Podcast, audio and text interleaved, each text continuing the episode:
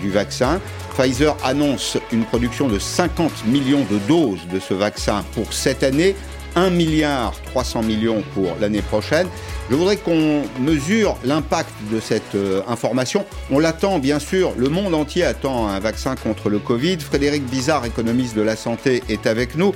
Bonjour Frédéric. La première question, c'est qu'est-ce que la phase 3 La phase 3, c'est la dernière phase dans, dans, le développement clinique qui permet d'évaluer le bénéfice-risque du médicament ou du vaccin, donc qui conduit après à l'autorisation mise sur le marché si le bénéfice-risque est jugé euh, suffisant. C'est une phase qui comprend euh, un test sur, euh, sur un très grand nombre, un très large panel de patients de façon à se trouver quasiment comme en vie réelle. Là, on est sur plus de 43 000 patients pour le, le vaccin de Pfizer. Alors, est-ce que c'est une étape significative? La réponse, c'est oui. On est peut-être à deux doigts euh, d'un vaccin efficace. Alors, c'est évidemment une bonne nouvelle, mais il faut être prudent, euh, Pascal, parce que d'abord, on a euh, quand même un, nombre limité d'informations. c'est des résultats préliminaires. D'autant plus que c'est une. La, question, hein, c'est comme pour les personnes qui ont été contaminées par le virus, combien de temps dure la protection? Aujourd'hui, vous avez un, taux de protection de 90% euh, sur euh, les patients qui ont été euh, vaccinés par ce virus au bout de 28 jours. Et de la même façon qu'on ne différencie pas aujourd'hui les personnes qui ont été contaminées, qui sont immunisées, on sait qu'ils sont immunisés, mais pour combien de temps? Il y a des millions de Français qui sont aujourd'hui c'est pas pour ça qu'on leur permet euh, d'avoir une vie normale. Donc euh, la, la, force de, de, la protection, la durée de la protection euh, est quelque chose qui est absolument déterminante. Mais vous savez que dans la théorie du risque que vous connaissez bien, la question c'est de la contrôlabilité de, de, ce virus, de ce risque pathologique-là. Et peut-être que même si ce n'est pas une solution complètement efficace, le fait, un petit peu comme on a avec la grippe, de pouvoir contrôler euh, ce risque-là et d'éviter notamment les formes graves, si on arrive à protéger mmh. euh, les, personnes les plus à risque, permettra de retourner à une vie économique et sociale quasiment normale. Je, je, vais simplement vous poser une, une, toute dernière question. Je voudrais préciser que dans le cas de la, la stratégie mise en œuvre par Pfizer, on injecte dans l'organisme euh, des, des, instructions génétiques. On parle de ARN messenger, c'est-à-dire que on donne des indications à nos cellules qui répondent. C'est pas tout à fait un, un vaccin euh, classique. Euh, j'ai juste une, dernière question, elle n'est pas tout à fait innocente. Pfizer a repris BioNTech, il y a beaucoup d'argent en jeu. Est-ce qu'il y a une part de communication financière dans ce qui se passe aujourd'hui? On a vu euh, depuis le début, hein, puisque dans la bonne nouvelle, il y en a une autre bonne nouvelle, c'est que vous avez deux autres candidats vaccins avec ARN messagers qui sont derrière, qui sont Moderna et qui sont CureVac. CureVac qui est aussi une entreprise de biotech allemande, donc ça serait un succès d'ailleurs de, l'industrie de la biotech allemande absolument euh, euh, phénoménal. Oui, euh, puisque en fait, Pfizer est en train de reprendre BioNTech, puisque vous avez un accord qui a été fait où Pfizer a versé d'abord une centaine de millions mm. qui sont des parts qu'elle a pris dans, mm. Euh, dans BioNTech. Et au fur et à mesure du développement, mm. c'est Pfizer qui finance l'intégralité mm. du développement et c'est BioNTech qui mm. va le rembourser sur la vente on, euh, a, des, vaccins. Euh, Frédéric, je vous, interromps parce que la, liaison n'est pas très très bonne. On va essayer de l'améliorer.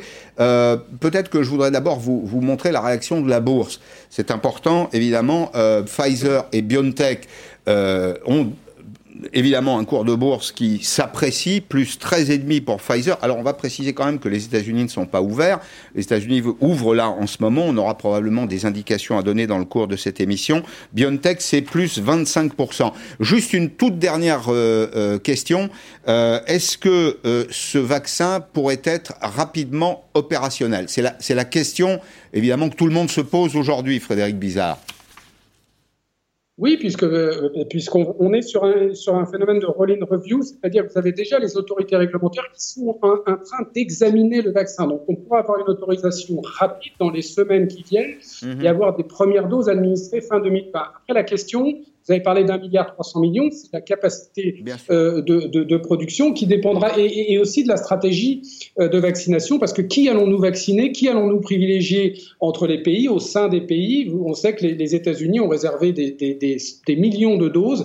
Euh, qui sera servi le premier? Tout ça sont des questions qui sont en suspens. Merci beaucoup, euh, Frédéric Bizarre. Puis il y aura peut-être un enjeu d'ailleurs de, souveraineté. Peut-être que demain, pour rentrer aux États-Unis, il faudra euh, non seulement euh, remplir de la documentation administrative, mais aussi avoir été vacciné avec le vaccin officiel américain. Luc Châtel, vous qui êtes aussi un homme d'entreprise, il y a des enjeux économiques derrière tout ça. C'est pas tout à fait gratuit. Il y a des enjeux économiques, mais la bonne nouvelle, elle serait quand même d'abord sanitaire. Bien sûr. C'est évidemment la nouvelle qui est attendue depuis des mois. Alors, il faut être prudent, et je, partage l'avis de votre économiste. Euh, il faut être prudent, d'abord parce qu'il faut que les résultats soient confirmés en, grand nombre sur la totalité mmh. des tests. Puis ensuite, il y a l'industrialisation, il y a euh, la politique de vaccination, il y a la définition de public prioritaire. Donc, si vous voulez, avant que nous soyons tous vaccinés et que nous puissions reprendre nos activités courantes, je ne veux pas casser le moral, hein, mais je veux dire, nous avons en tout cas une période où nous allons devoir vivre encore plusieurs mois avec ce vaccin. Et donc, il faut inventer hein, cette période où il faut qu'elle soit à la fois une activité, qu'elle permette une activité économique, mmh. qu'elle permette une vie sociale, mais en même temps avec des barrières sociales, des barrières sanitaires qui soient euh, les mieux garanties. Voilà. Très bien. Alors, on va l'évoquer dans l'industrie automobile parce que c'est votre sujet, mais euh, vous avez été euh, aussi maire de Chaumont et vous avez été élu d'une circonscription qui nous ramène à l'actualité du jour. Une circonscription dans laquelle se trouvent Colombay euh, les deux églises. Ce sont les 50 ans de la mort du général de Gaulle. Alors, beaucoup se réclament aujourd'hui du gaullisme. Quelle a été l'action économique du général de Gaulle? Eh bien, dès la formation de son, son premier gouvernement, de Gaulle doit composer avec un pays qui est exempt, qui a été ruiné, avec une agriculture qui est très faiblement productive, une industrie qui euh, elle-même est affaiblie. Les premières mesures qui sont prises significatives sur le terrain économique, ce sont des mesures de nationalisation. Oui, le général de Gaulle euh, doit euh, composer avec les communistes, qui sont une force importante, qui ont été une force importante de la résistance tout cas la deuxième partie de la, résistance, 1942-1945. Et donc, son programme de nationalisation concerne toutes les activités de crédit, d'énergie, de transport, d'automobile. Ses relations avec les patrons sont d'ailleurs euh, parfois houleuses, ombrageuses, et euh, à une assemblée d'entrepreneurs, le général euh, de Gaulle dit, s'adressant à ses patrons, Messieurs, je ne vous ai pas beaucoup vu à, à, Londres. La réponse de Georges Villiers, Georges Villiers, c'est l'ancien maire de Lyon, c'est lui qui va être pendant 25 le patron de ce qu'on appelait le CNPF, le Conseil national du patronat français, c'est-à-dire l'ancêtre du MEDEF, qui lui répond Oui, je n'étais pas à Londres pour une bonne raison, mon général, j'étais à Dachau. Euh, de Gaulle s'allie donc avec les communistes, euh, dont une partie des dirigeants d'ailleurs a passé euh, la guerre à Moscou. La résistance s'est structurée autour de lui, autour du Parti communiste, et il va inventer quelque chose auquel nous sommes très attachés la sécurité sociale. La sécurité sociale, elle est déjà pensée euh, par le Conseil national de la Révolution, de la, euh, oui, le Conseil national de la résistance, pardon, qui est une forme de révolution d'ailleurs. 1943, c'est Jean Moulin. Mais euh, la retraite, on a eu un grand débat sur la retraite en France. La retraite par répartition, qui l'a inventée? Eh bien, c'est ce monsieur, c'est René Belin. René Belin, dès 1943, il est ministre du Travail du maréchal Pétain. C'est un ancien responsable de la CGT. Alors, la sécurité sociale est officiellement créée. On parle beaucoup de Pierre Larocque, on parle d'Ambroise Croizat, mais il y a une personnalité qu'on évoque assez peu souvent. C'est lui qui a signé les ordonnances. Il s'appelle, Alexandre Parodi. Euh, il signe les, ordonnances qui créent la sécurité sociale le 4 octobre et le 19 octobre 1945. Il est ministre du Travail et de la Sécurité sociale. Et comme on va reboucler avec l'actualité américaine que j'évoquerai tout à l'heure, vous allez dire c'est tiré par les cheveux, pas tout à fait.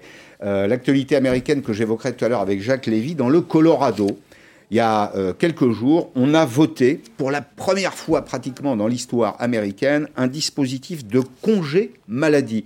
C'est-à-dire que ça fonctionnera un peu comme la sécurité sociale, on parle bien des États-Unis, euh, les patrons et les salariés vont cotiser, alors c'est très faible, c'est moins de 1% du revenu, pour une assurance de congé maladie qui n'existe pratiquement pas aux États-Unis. De Gaulle, c'est un, héritage qu'il faut conserver sur le plan économique, Luc Châtel. En tout cas, c'est pas l'ami des libéraux. Je vous vois venir. Euh, d'abord, il faut se garder de juger l'histoire avec le regard d'aujourd'hui. Je pense que c'est une mm. leçon euh, qu'il faut conserver. Euh, ensuite, je dirais que dans la politique économique du général de Gaulle, il n'y a pas eu une politique économique. Il y a eu plusieurs politiques mmh. économiques successives et qui étaient, à mon sens, adaptées à la situation du moment. C'est-à-dire c'était pas la même chose en 1944 euh, quand il faut redresser le pays et qu'il faut rassembler les Français et qu'il faut user de, de méthodes et, de moyens euh, qui sont liés à la situation. Quand ils nationalisent, c'est parce que ces entreprises sont à plat et que finalement, il n'y a, que l'État qui peut sans doute... Et parce qu'elles ont collaboré euh, aussi. Et, parce qu'elles ont collaboré, absolument.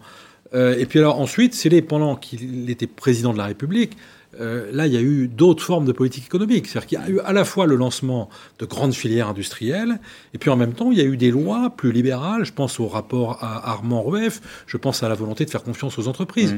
Donc, si vous voulez, avec le recul, on retient les nationalisations du général de Gaulle. Je pense que la politique économique du général de Gaulle, ça a d'abord été du pragmatisme. Ça a été la capacité à s'adapter euh, à la situation du moment. Ah, c'est pas un homme baigné d'idéologie. Absolument. Et à prendre les décisions du moment. Et c'est vrai que à droite, euh, plus généralement, 30, 40 ans après, aujourd'hui 50, mais euh, depuis 20 ans, on a eu trop souvent à, tendance à retenir les nationalisations, mm. l'État fort et autres. On n'a euh, sans doute pas assez décrypté ce pragmatisme qui était, à mon avis, le fil conducteur de sa politique économique. Relisez Le Salut, c'est les mémoires du général, 45-47, ça décrit un pays comme on l'imagine pas. C'est un pays qui est complètement par terre. Il n'y a plus de policiers, il n'y a plus de magistrats, il n'y a plus de circulation. Les informations ne transitent pas. Il faut rapidement ramener de l'ordre dans le pays, euh, nommer des préfets, enfin faire remarcher un pays euh, qui, était un pays qui a, qui a été euh, évidemment durement éprouvé. Luc Châtel, vous êtes président de la plateforme automobile et c'est pour ça que je vous avais invité. Ce sont vos fonctions actuelles. double regard. Nous allons porter un double regard tout à la fois sur l'industrie et le commerce. Les deux sont liés. Euh, le commerce, c'est bien sûr les concessions, c'est la distribution. C'est un secteur aussi qui est au, cœur des grands changements qui s'amorcent. C'est une industrie qui est souvent en avance sur le temps politique. Vous qui avez été élu politique, qui aujourd'hui êtes euh, du côté des entreprises, vous voyez que souvent le temps économique n'est pas, ou le temps de la technologie n'est pas nécessairement le temps de la, de la politique. Et puis c'est un secteur économique d'excellence en France, il faut le dire, avec de bons constructeurs, pourvoyeurs d'emplois. Et vous dites, Luc Châtel, qu'aujourd'hui, vous et d'autres d'ailleurs, que 15% des 400 000 emplois du secteur automobile seraient menacés. Oui, parce que nous sommes frappés de plein fouet par cette crise. Hein. Nous avons eu un premier confinement qui nous a mis à plat. Je rappelle, moins 72% en mars, moins 89% en avril. Et donc ça, c'était la, la, première phase de cette année 2020. Des mesures importantes et fortes ont été prises par le gouvernement, je les ai saluées, et ont permis un rebond cet été. Euh, avec notamment les primes qui ont été adoptées. Et puis nous avions un début d'automne qui était assez correct. On avait euh, des ventes d'automobiles qui étaient à peu près conformes à ce qui s'est passé ces dix dernières années. Là-dessus arrive, mais, nous nous dirigeons, Pascal Perry, vers tranquillement un moins 25% à la fin de l'année. Donc si vous voulez, c'est pas pour ça qu'on hmm. était sorti de l'affaire. Puis là-dessus arrive le deuxième confinement. Et là, nous avons une rechute qui était très préoccupante, puisque depuis dix jours euh, où le, les concessions sont fermées, on a eu un effondrement de 70% des mm. ventes à nouveau. Est-ce qu'il faudra, puisque les concessions sont fermées, est-ce qu'il faudra arrêter la production? Bah C'est le risque et c'est la conséquence. nous sommes dans une industrie, euh, dans, des métiers de juste à temps. Donc ça veut dire quoi? Ça veut dire qu'on limite considérablement les stocks. Pour limiter les stocks, qu'est-ce qu'on fait? Eh bien, on limite le temps entre la production et la vente d'un véhicule. Euh, ce qui fait que comme euh, nous avons fermé euh, la vente, hein, j'évoquais les moins 70%, même si le commerce en ligne reste toujours ouvert, on peut toujours commander, je le dis à vos téléspectateurs, on peut acheter une voiture en ligne aujourd'hui. Simplement, une voiture, on aime aussi aller la voir, l'essayer, j'allais dire presque la toucher, la sentir. C'est un acte très engageant d'acheter une voiture. Et donc, euh, aujourd'hui, la fermeture nous, nous, nous, nous, porte un qui est, qui, est, très important. Et donc, si on reste fermé dans les magasins, il est clair que euh, progressivement, nous allons devoir fermer les usines. Mais il n'y a pas euh, des solutions intermédiaires, la prise de rendez-vous, comme ça se fait dans, certains commerces C'est ce que nous proposons au gouvernement aujourd'hui. C'est-à-dire que d'abord, nous, nous, considérons que nous avons des protocoles sanitaires qui sont particulièrement exigeants. D'abord parce qu'ils sont héritiers de l'industrie automobile qui est très exigeante en matière de sécurité. Nous les avons testés dans nos usines du monde entier et, et on n'a eu aucun cluster. Nous avons testé dans nos points de vente, on n'a pas eu de cluster. Puis nous avons des, normes qui sont extrêmement strictes. Euh, on parle aujourd'hui de la, règle euh, des 4 mètres carrés par client dans un point de vente. Mmh. Dans les concessions automobiles, on est entre 40 et 50 mètres carrés, si vous voulez. Euh, et, ensuite, on peut éviter effectivement. Il y, a, moins de monde dans une concession automobile que dans un supermarché. Oui, oui, mais euh, donc il faudrait aussi adapter les mesures, à mon sens, à la situation réelle. L'important, c'est quoi? L'important, c'est que d'un côté, nous respections, parce que nous sommes très attachés aux, conditions sanitaires, bien sûr. Nous, voulons d'abord la santé de nos, euh, de nos clients. mais en même temps, on, on, voit bien les conséquences qu'il peut y avoir euh, d'une fermeture durable avec un arrêt des usines qui pourrait prendre plusieurs semaines, parce que si vous fermez les usines fin novembre, vous les rouvrirez pas avant la mi-janvier. C'est long de, fermer et c'est encore plus long de rouvrir une usine de production automobile, avec euh, une interaction avec plusieurs centaines de, sous-traitants. Et donc tout ça, c'est compliqué à articuler. Mhm. Nous l'avons fait au printemps. On a bien vu que ça a eu un impact très fort. Euh, voilà, donc, donc, ce que nous disons au gouvernement, c'est que nous sommes prêts avec nos protocoles, nous sommes prêts à nous adapter, nous sommes prêts effectivement à pouvoir. Mais vous avez de l'écho Oui, alors nous avons des, des, des, réunions quotidiennes avec le gouvernement. Sur et, et quelle est le, bah, écoutez, la euh, tonalité le, ministre de l'économie, euh, Bruno Le Maire, est, très sensible à cela. Lui, il souhaite que l'activité, il, est très, il voit très bien la situation du pays sur le plan économique. Et donc, il faut éviter les conséquences que nous avons connues au moment du premier confinement. Donc, nous avons un écho favorable comme nous l'avons vu d'ailleurs au, printemps, lorsqu'il a fallu adopter des mesures qui étaient fortes pour le soutien à mmh. l'industrie automobile, et pas que pour des primes, pour des projets d'avenir de l'industrie automobile. Euh, simplement, euh, il y a ensuite des arbitrages gouvernementaux, et nous les aurons sans doute à la fin de la semaine. Alors comment les clients s'adaptent-ils euh, en online et offline, c'est-à-dire en ligne? Et puis on peut, en effet, vous allez le voir, commander sa voiture à distance. Exemple avec ce concessionnaire automobile qui a multiplié les petits trucs et astuces. Heureusement finalement que nous avons des smartphones qu'on peut communiquer aujourd'hui à distance. Les trucs et astuces pour proposer ces véhicules le temps du confinement. C'est un reportage de Johan Engen. Chez ce concessionnaire ces jours-ci, il y a bien sûr des voitures. Mais regardez, aucun acheteur. D'ailleurs, tous les vendeurs sont en télétravail, tous, sauf Alexis, qui va montrer à distance ce véhicule à un client intéressé. Vous allez avoir le volant en cuir, le tableau de bord tactile 10 pouces, une visite virtuelle de la voiture. Là, en fait, vous choisissez le coloris que vous voulez. Qui semble plutôt plaire à ce client.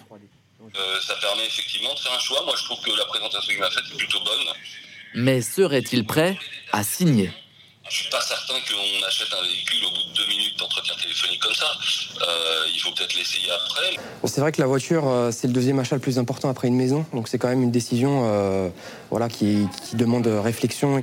Si malgré tout vous êtes certain de votre choix, vous pouvez tout de même venir récupérer votre véhicule.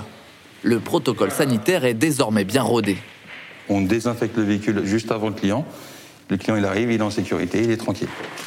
Pendant ce confinement, les garages aussi sont ouverts. Mais ce patron s'inquiète. La semaine dernière, son planning était plein. La semaine prochaine, il est quasi vide. Les gens ont dû penser qu'ils ne pouvaient pas venir nous voir, donc euh, moins de coups de fil, moins de prise de rendez-vous. Pourtant, l'entretien ou la réparation d'un véhicule est considéré comme un achat de première nécessité. Sur l'attestation de déplacement, il faut cocher la deuxième case. Là, on est dans une démarche qui est légale. Le client peut venir nous voir sans problème vis-à-vis des forces de l'ordre. Convaincre les clients pour éviter à l'avenir de mettre son personnel au chômage partiel. Bonjour euh, Vincent Salimon, vous êtes le président de BMW France. Euh, comment êtes-vous organisé vous-même en France et y a-t-il d'ailleurs des pratiques un peu différentes? Vous êtes une marque allemande, vous avez donc une vue sur l'Europe. Y a-t-il des pratiques différentes euh, en Europe qui permettraient de contourner tous ces handicaps, tous ces freins qui tout à la fois pénalisent les concessions mais aussi l'industrie? Alors bonjour Pascal Perry, bonjour Monsieur le Ministre. Euh, non, très clairement, l'organisation est à peu près la même en, en, fonction des pays. La seule grande différence, et c'est un sujet que vous avez déjà abordé, c'est l'ouverture des showrooms. La plupart des showrooms, la plupart des magasins sont ouverts dans les pays européens il est absolument indispensable euh, de le faire également en France parce que votre reportage l'a montré, on a tout un process digital qui existe effectivement euh, chez BMW et Mini. Euh, en revanche, on n'achète pas une voiture uniquement en digital, il faut la toucher, il faut la sentir, il faut même l'essayer, il est indispensable de pouvoir l'essayer C'est la raison pour laquelle il est vraiment indispensable de pouvoir ouvrir les, conditions, mais les, concessions, pardon. Mais, mais j'aimerais euh, euh, apporter un, élément supplémentaire, c'est que, et Monsieur le Ministre le disait tout à l'heure, les protocoles stricts sont en place dans les concessions. Ils sont en place depuis le 11 mai. Et pour aller plus loin, nous proposons de faire certifier ces protocoles. Et c'est le cas dans le réseau BMW et le réseau Mini depuis le 11 mai, depuis le déconfinement. En fait, nous avons près de 100% des concessions qui ont été certifiées par un organisme indépendant qui a vérifié non seulement l'existence théorique, mais aussi la mise en pratique du protocole de sécurité des, clients et euh, aussi assurer la sécurité des collaborateurs.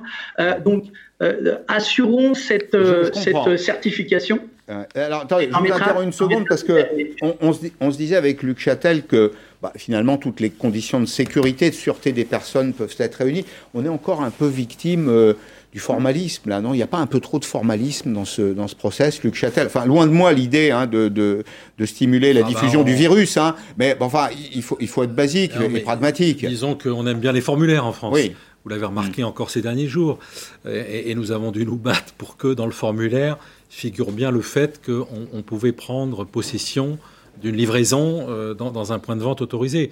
Euh, euh, dans ce que dit Vincent Salimon, il y a quelque chose de très important, c'est qu'effectivement la France est aujourd'hui le seul pays avec la Grande-Bretagne à avoir fermé ses concessions. C'était la même chose au printemps. C'est-à-dire qu'au printemps, il y avait une situation de confinement qui a touché toute l'Europe, mhm. l'Allemagne en particulier. L'Allemagne n'a jamais fermé ses concessions. Les États-Unis, qui ont été le pays et qui sont le pays plus frappé par la Covid, euh, n'a jamais fermé ses concessions. Donc, si vous voulez, c'est important aussi, c'est notre industrie, elle est mondialisée, elle est globalisée. Euh, les constructeurs automobiles français, ils vendent en Europe.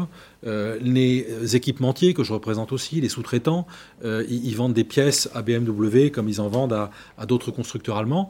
Donc, c'est très important que les décisions soient partagées au niveau européen. Avant de, avant de vous, vous, vous laisser, Monsieur Salimon, vous êtes toujours là. Est-ce que vous avez constaté une évolution des attentes des, consommateurs Est-ce qu'il y a un peu plus d'appétit, puisque euh, évidemment le confinement, ça nous a ramené à des problématiques environnementales? Il y a un débat en tout cas autour de ça, euh, non seulement en France, mais partout en Europe. Est-ce que les, les attentes en matière de motorisation des consommateurs ont changé vraiment? Alors, euh, tout à fait. très clairement, les consommateurs ont besoin de la voiture les consommateurs utilisent leur voiture, la moitié des automobilistes ou des consommateurs utilisent leur voiture une, euh, tous les jours, absolument tous les jours.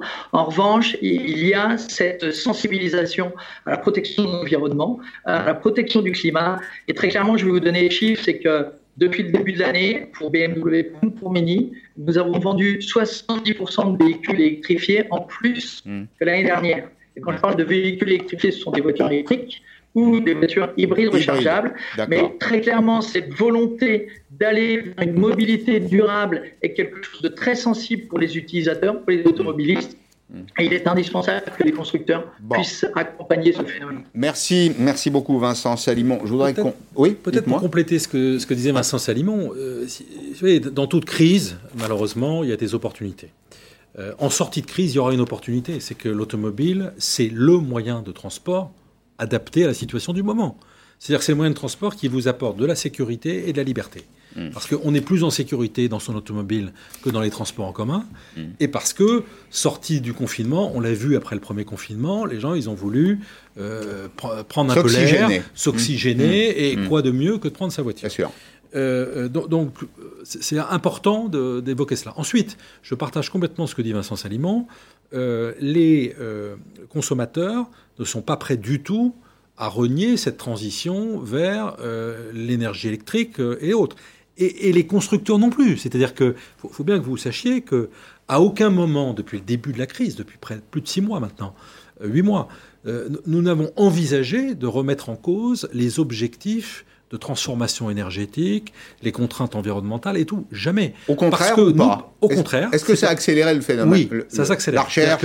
Je confirme ce qu'a dit Vincent Salimon, c'est-à-dire que depuis le début de l'année en France, la part de marché des véhicules euh, électriques et hybrides rechargeables a été multipliée par 3,5. 3,5. C'est 10% du marché aujourd'hui. Voilà. Et, nous allons respecter l'engagement que nous avions mmh. pris, que tout le monde pensait un peu utopique, qui était de multiplier par 5 le nombre de véhicules électriques en 5 mmh. ans. Donc on voit qu'il y a une accélération. Est-ce que c'est le, moment, euh, d'ailleurs, de pénaliser euh, le secteur automobile avec des, taxes additionnelles? Alors je sais que c'est facile. Il y a des choses qui sont faciles de taxer. Euh, il y a l'immobilier, ça s'envole pas. Il y, a, la voiture, parce qu'on a, il y a beaucoup de voitures en France. Je ne sais pas quel est l'état du parc aujourd'hui. Il y a quoi 40 millions de voitures? Oui, alors. Euh, autour de 40 On n'a pas d'estimation, mais c'est autour de 40 millions. Autour de 40 mais millions. Mais dans une dizaine de millions de voitures, on ne sait pas très bien où elles sont. bon, euh, très bien. 30 qui roulent, on va dire. on y en a 30 qui roulent, parfait. au-delà de 1800 kilos, au-delà d'une tonne 8, il y aurait une surtaxe, une surtaxe au, poids. Alors on oublie souvent de dire, parce que c'est un aspect aussi un aspect technique que le, poids, c'est notamment des équipements que les consommateurs ont réclamés eux-mêmes, des équipements en matière de sécurité. Plus les voitures sont sûres, plus elles sont, plus elles sont lourdes. Là, on n'est pas en train de faire fausse route, enfin de se tirer une balle dans le pied. On est complètement en train de faire fausse route. C'est-à-dire que, et, nous l'avons dit au gouvernement, euh, D'abord, nous pensons, nous ne sommes pas opposés, si vous voulez, le, principe de bonus-malus qui consiste à encourager le consommateur à aller vers des énergies plus propres, nous y sommes favorables. encore faut-il que bonus et malice s'équilibrent. Oui, quand c'est incitatif, il faut que ce soit aussi incitatif que ce que Et, on voit bien qu'aujourd'hui, euh, le, mm. malus l'emporte largement et ressemble à une taxe déguisée. Mm. Euh, ensuite, effectivement, nous avons besoin, euh, dans l'automobile, nous, sommes, nous vendons des produits complexes, nous avons besoin de temps long. C'est long de développer une automobile. Elle, a une activité pendant de nombreuses années, 5-7 ans. et, donc, quand vous faites des choix, vous ne pouvez pas les renier mm. deux ans après.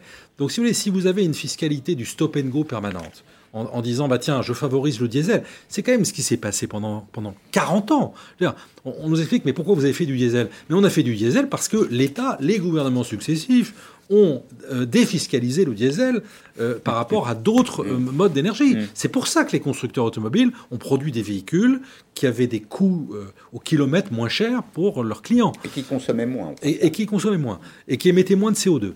Donc, donc, voilà. Donc ce que nous demandons, c'est de la visibilité et de la stabilité. Donc on ne peut pas à la fois au mois de mai nous expliquer que l'automobile c'est formidable, qu'il y a un avenir en France et, que, et débloquer, et nous l'avons souligné encore une fois, des sommes très importantes pour l'innovation, pour les programmes de demain en matière de RD dans l'automobile, et à la première loi de finances arrivée, nous mettre une taxe au poids qui est absurde. Pourquoi elle est absurde? Parce que vous l'avez très bien décrit. Pourquoi les véhicules sont plus lourds? Les véhicules sont plus lourds parce que les consommateurs demandent plus de sécurité, parce que les équipementiers français, qui sont exceptionnels. Je pense à Valeo, je pense à Plastic Omnium, je pense à Foricia, qui vendent des, leurs équipements dans le monde entier. Eh bien oui, c'est vrai, ça alourdit le véhicule, mais c'est plus de technologie, c'est plus de valeur ajoutée. Aussi. Au passage, c'est le stop and go, par exemple, c'est un modèle d'économie d'énergie. Enfin, c'est tous ces services qui améliorent les externalités négatives de la voiture, c'est-à-dire la surconsommation dans certains cas, mais, mais aussi les problèmes de sécurité, moins d'accidents, des voitures plus sûres, c'est Et puis enfin, par ailleurs, à ceux, aux puristes qui disent oui, mais un véhicule lourd, euh, ça émet davantage de CO2 qu'un véhicule léger, eh ben, s'il émet davantage de, CO2, il est taxé au niveau du CO2 puisqu'il y a une taxe mm. sur le CO2. Oui, ça. Donc, si vous voulez, mm. c'est une un impôt sur mm. l'impôt, une taxe sur la taxe. Juste euh, un dernier mot. Est-ce que vous sentez monter, vous présentez l'industrie automobile, vous l'avez dit avec des mots très aimables, mais euh, le secteur automobile n'est pas très satisfait de la situation actuelle. Euh, j'entends parler de manifestations de commerçants à Lyon, euh, un petit peu partout en France, enfin dans les villes de France, les commerçants s'organisent. Pourquoi? Parce que leur commerce, c'est souvent leur vie. c'est avec leur commerce qu'ils gagnent leur vie, qu'ils payent les études de leurs enfants, qu'ils remplissent le, le frigidaire. Vous sentez monter la colère, là, dans le pays?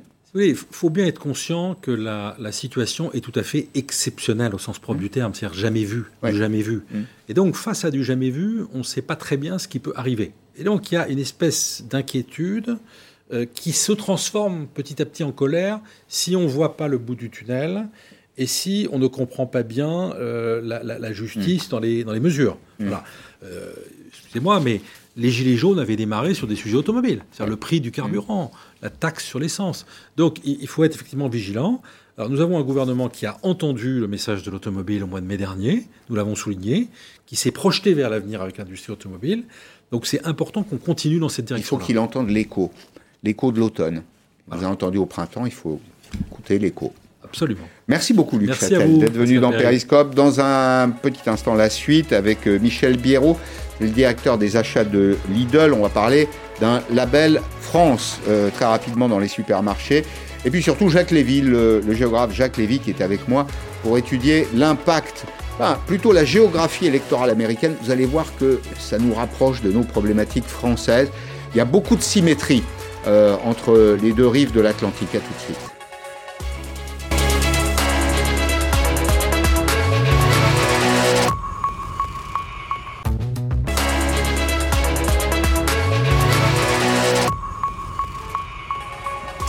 Bonjour Jacques Lévy, merci d'être là. Euh, vous avez publié dans, Le Monde, daté de dimanche, une carte qui a retenu toute mon attention et je voudrais partager ma curiosité avec tous ceux qui nous suivent aujourd'hui, avec euh, d'autres géographes de la chaire intelligence spatiale de l'Université euh, Polytechnique Hauts-de-France. Vous avez cherché à comprendre les ressorts de l'élection américaine et moi j'ai trouvé des symétries frappantes avec ce qui nous arrive ici en France. Avant cela, je voudrais juste qu'on dise un tout petit mot de quelque chose qui intéresse tous les géographes, tous ceux qui ont euh, de l'intérêt pour la géographie, parce que la géographie, c'est le territoire, les productions, et nous avons aujourd'hui un logo, un logo qui permettra euh, demain au supermarché de promouvoir viande, fruits et légumes d'origine française, plus près de vous, plus près de vos goûts. Nous sommes en ligne pour euh, juste deux minutes avec euh, euh, Monsieur Olivier Biérot, qui est le directeur des Michel Biérot, pardon, qui est le directeur des achats marketing de, de Lidl France.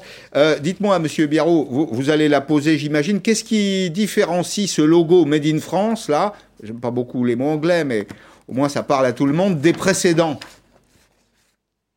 Alors, il y a une différence ministère et de Normandie euh, c'est de il faut, qu'on améliore, il faut qu'on améliore la liaison entre nous parce que là, on entend, on entend un mot sur deux. C'est comme le, courant, c'est alternatif.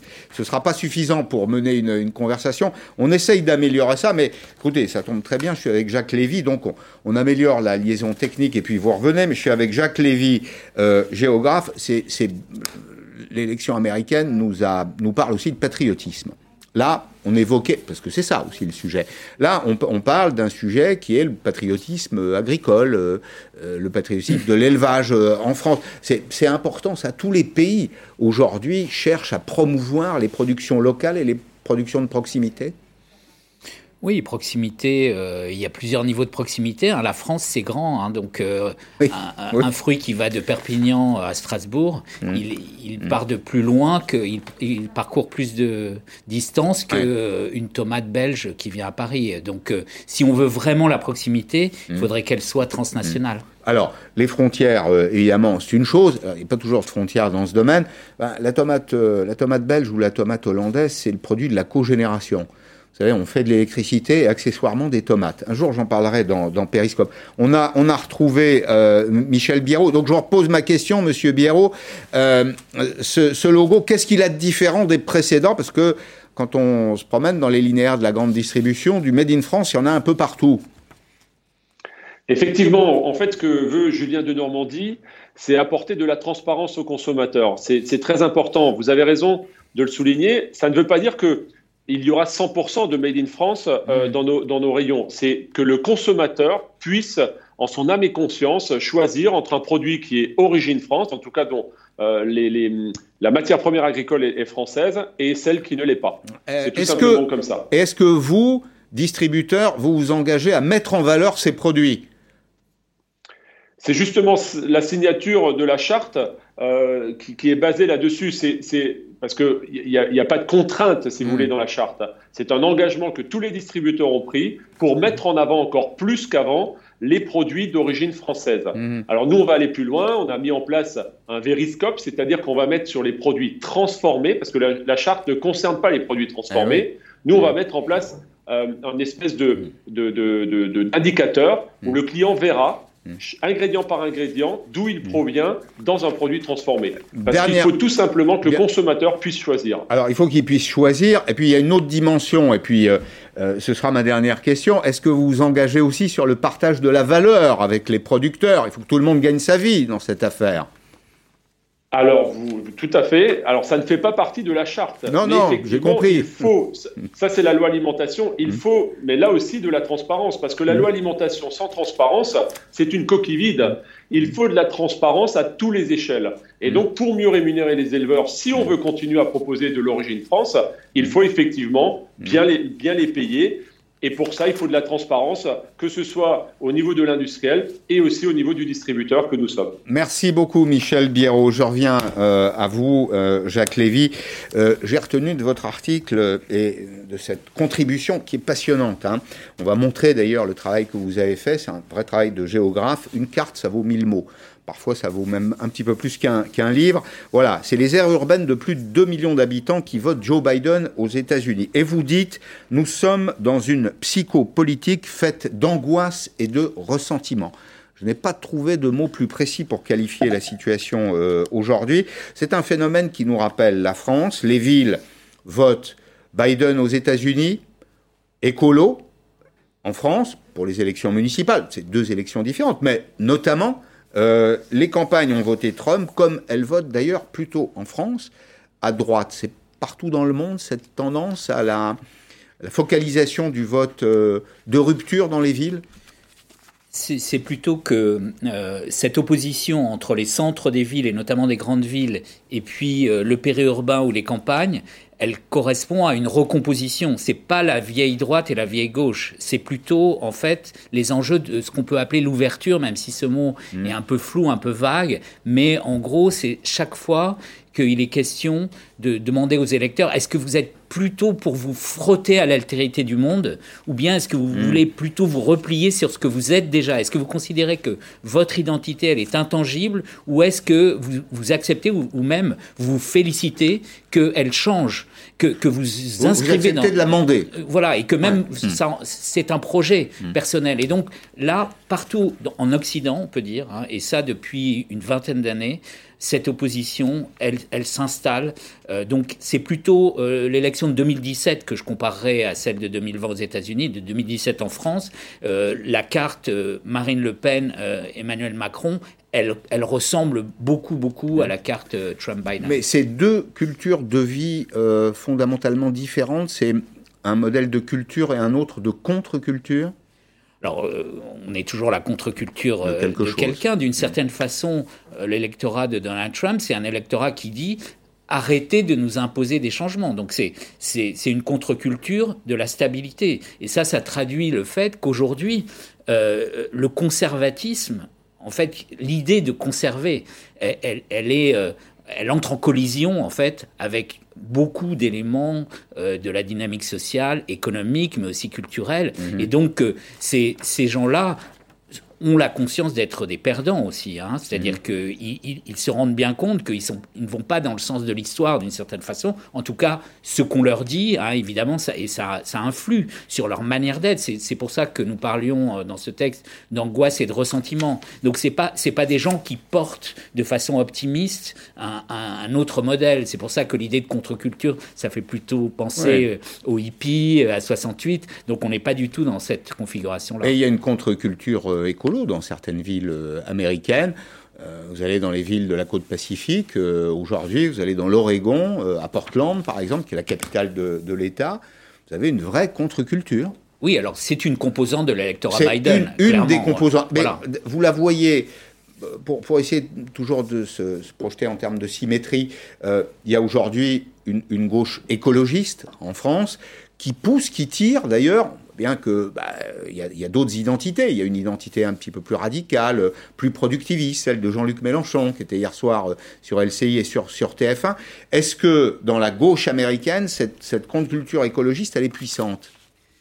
En fait, ce qui est intéressant, c'est que euh, ce, le mot liberal, hein, donc qui veut dire plutôt progressiste libéral, aux États-Unis, et non pas libéral au sens néolibéral, euh, on pourrait dire que elle, reprend du service. Hein. C'est vraiment une opposition entre progressiste et réactionnaire. Hein. On pourrait dire plutôt que conservateur. Plutôt, euh, disons que ce que ce qu'a réussi Trump, en fait, c'est de fédérer plusieurs électorats. Il y avait l'électorat classique, je dirais, euh, celui euh, de Bush père, hein, mhm. qui était l'électorat conservateur, patricien, mais éventuellement euh, ouvert.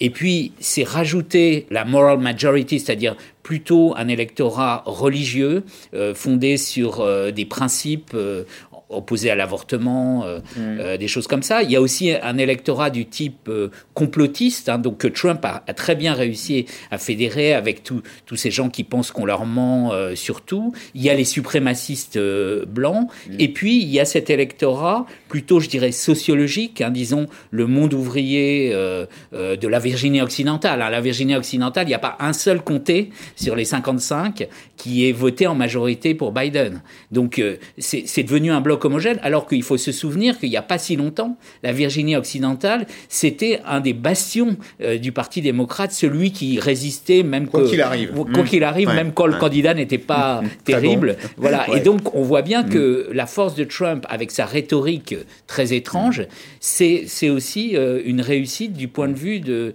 de la mise ensemble de gens qui a priori sont très différents les uns des autres. On va revoir la, la, carte ensemble sur laquelle vous avez, euh, vous avez travaillé. Donc il y, a, il y a les deux côtes, il y a la côte Est, la côte Ouest, il y a la Nouvelle-Angleterre. La Nouvelle-Angleterre, c'est plutôt démocrate.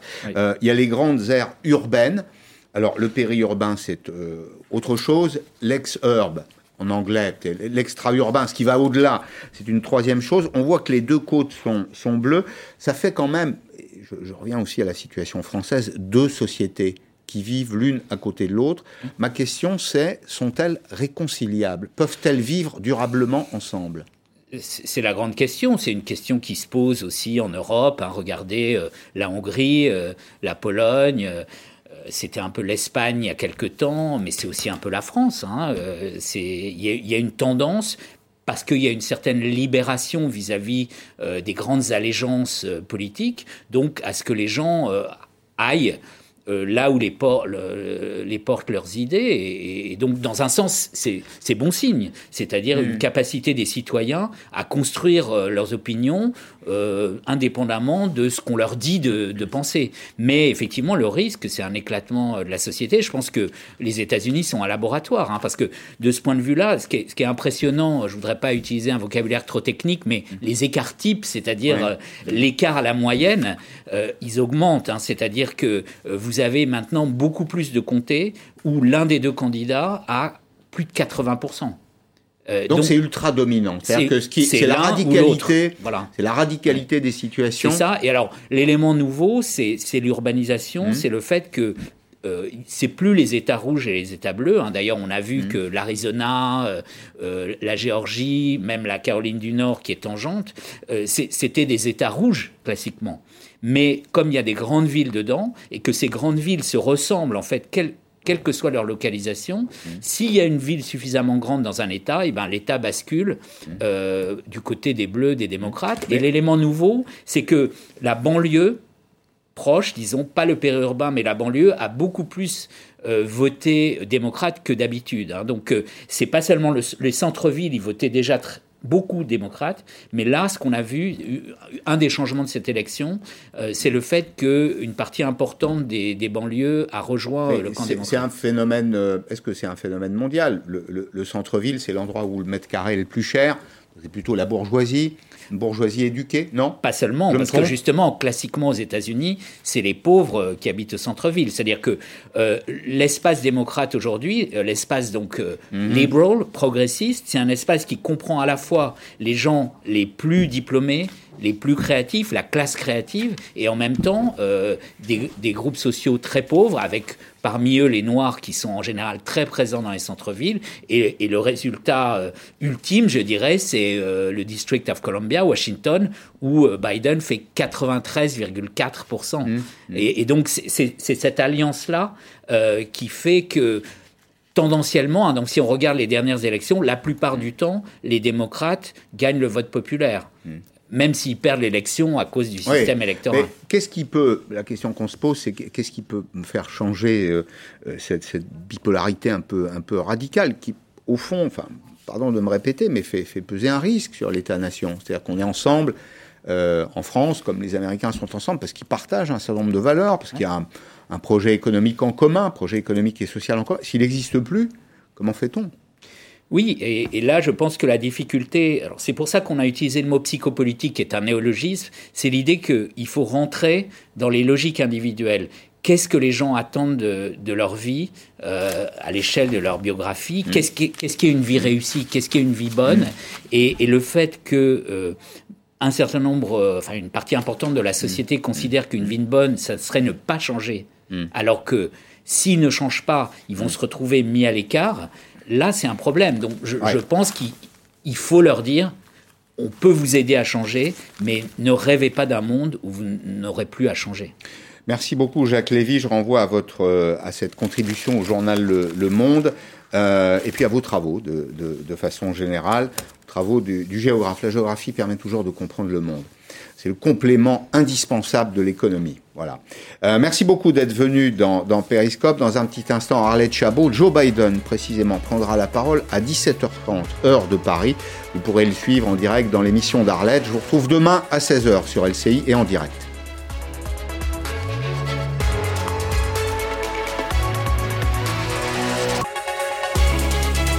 Vous savez tout